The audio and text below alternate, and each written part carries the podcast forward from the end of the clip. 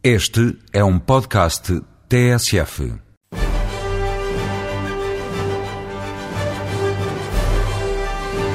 Uma vez um ator disse a seguinte frase: Hollywood é o sítio onde todos são gênios até perderem o emprego.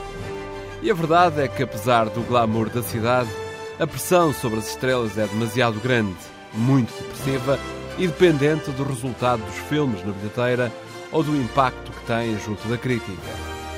O que aqui tenho tentado fazer é levantar um pouco do véu, ou melhor, ajudar a espreitar para as curiosidades e acontecimentos que estão por detrás da tela de projeção.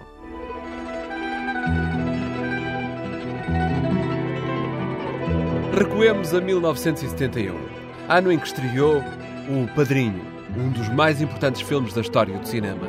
A obra-prima de Francis Ford Coppola, que venceu três Oscars da Academia e voltou a mostrar um grande ator que, para fazer o papel de Corleone, falava com duas bolas de algodão na boca para melhor caracterizar a personagem Dom Vito Corleone. Buonasera. What have I ever done to make you treat me so disrespectfully? If you'd come to me in friendship, then the scum that ruined your daughter would be suffering this very day. And if by chance an honest man like yourself should make enemies, then he would become my enemies.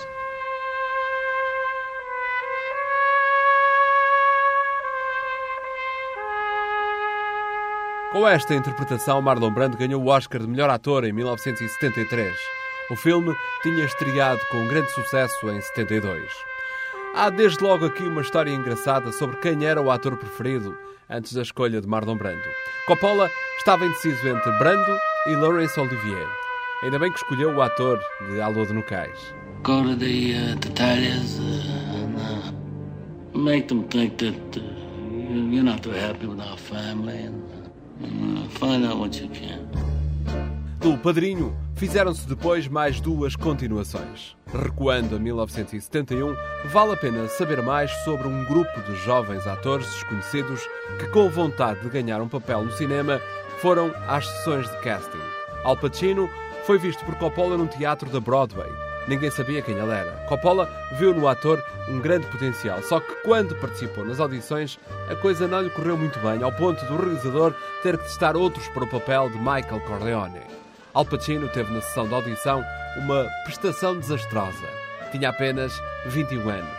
Era franzinito e muito pálido. Diziam os produtores que com aquele aspecto ninguém iria acreditar que era filho de um mafioso. A piorar a situação do casting, ele estava tão nervoso nos testes que só lhe dava para rir. E este episódio foi já confirmado pelo grande Al Pacino. Would you like to make your confession? I killed men. Go on, Mason. Go on. I killed my father's son. Outros tentaram agarrar o papel. Martin Sheen, Robert De Niro, que iria participar na continuação, como Vito Corleone quando jovem, e James Caan, que garantiu o papel, mas para uma outra personagem. Coppola apostou em Al Pacino, mas mesmo assim iam as filmagens a meio e estiveram quase, quase a despedir o ator.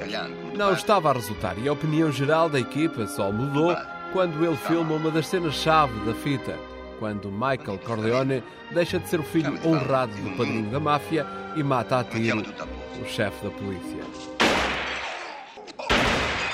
Ora, diga lá, é ou não um grande ator?